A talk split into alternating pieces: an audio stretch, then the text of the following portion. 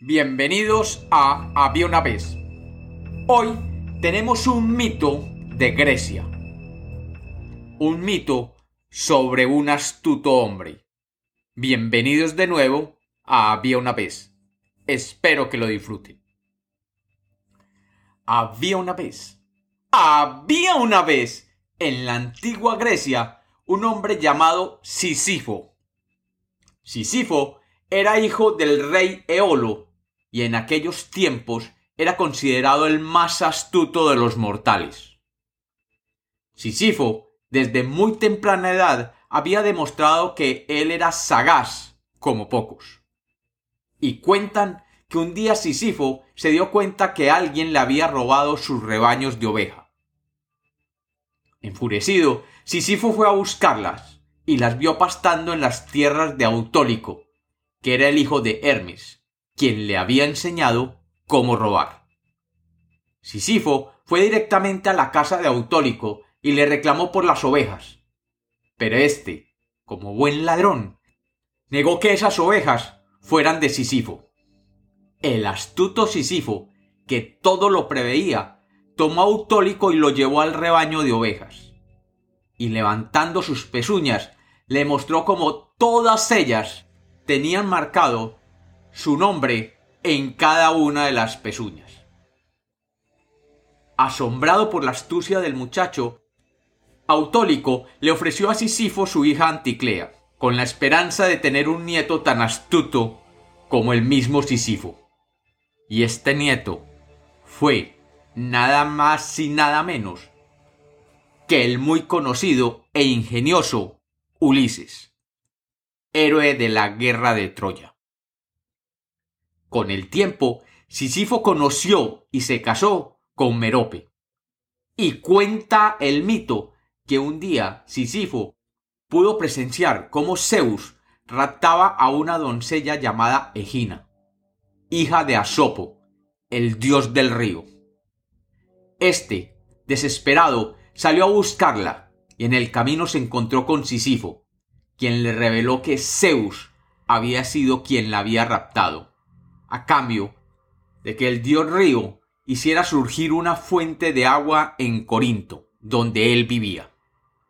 El dios accedió y Zeus fue denunciado por haber raptado a la doncella Egina. Zeus, furioso, juró castigar a aquel mortal que le había denunciado, y contactó a Tánatos, el genio de la muerte, para que lo matase. Sisifo, astuto como era, reconoció la figura de Tánatos, y lo apresó antes de que éste lo matara, y lo amarró a unas gruesas cadenas. Resultado de esto es que Tánatos, la muerte, no podía recorrer el mundo, y por ello la gente dejó de morir. La falta de muertos causó temor en el mundo griego, y Zeus entendió que aquel mortal algo tenía que ver con la desaparición de la muerte. Zeus, finalmente, convenció a Sisifo de que liberara a Tánatos, pero ésta, rencorosa como era, inmediatamente mató a Sisifo. Sin embargo, Sisifo, astuto como era, había previsto este desenlace, y de antemano le había dado instrucciones a su esposa Merope que no le tributase los honores fúnebres que mandaba la costumbre griega. Así, cuando Sisifo llegó al mundo de los muertos, el dios Hades le preguntó por qué no le habían hecho los honores requeridos. Y él, astuto, le dijo que su mujer era una impía y que no seguía los ritos religiosos. El dios Hades se enfureció y le ordenó a Sisifo regresar al mundo para que castigara a su mujer. Este, feliz, regresó al lado de Merope y allí se quedó viviendo hasta avanzada edad. Cuando Tánatos fue de regreso por él, muchos años después, lo llevó directamente a Hades, quien sintiéndose de nuevo engañado por el astuto Sisifo, lo condenó a sufrir un peso que nunca jamás le permitiera volver a salir del infierno. Lo condenó a tomar todos los días una enorme roca y subirla en hombros hasta lo alto de una montaña, y allí depositarla.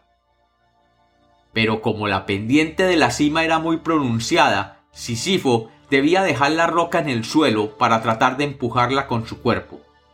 Y así, la roca, por su propio peso, volvería a rodar hasta la base de la montaña. Y el condenado Sísifo debería intentarlo de nuevo al siguiente día, con igual resultado, y el siguiente, y el siguiente, hasta la eternidad.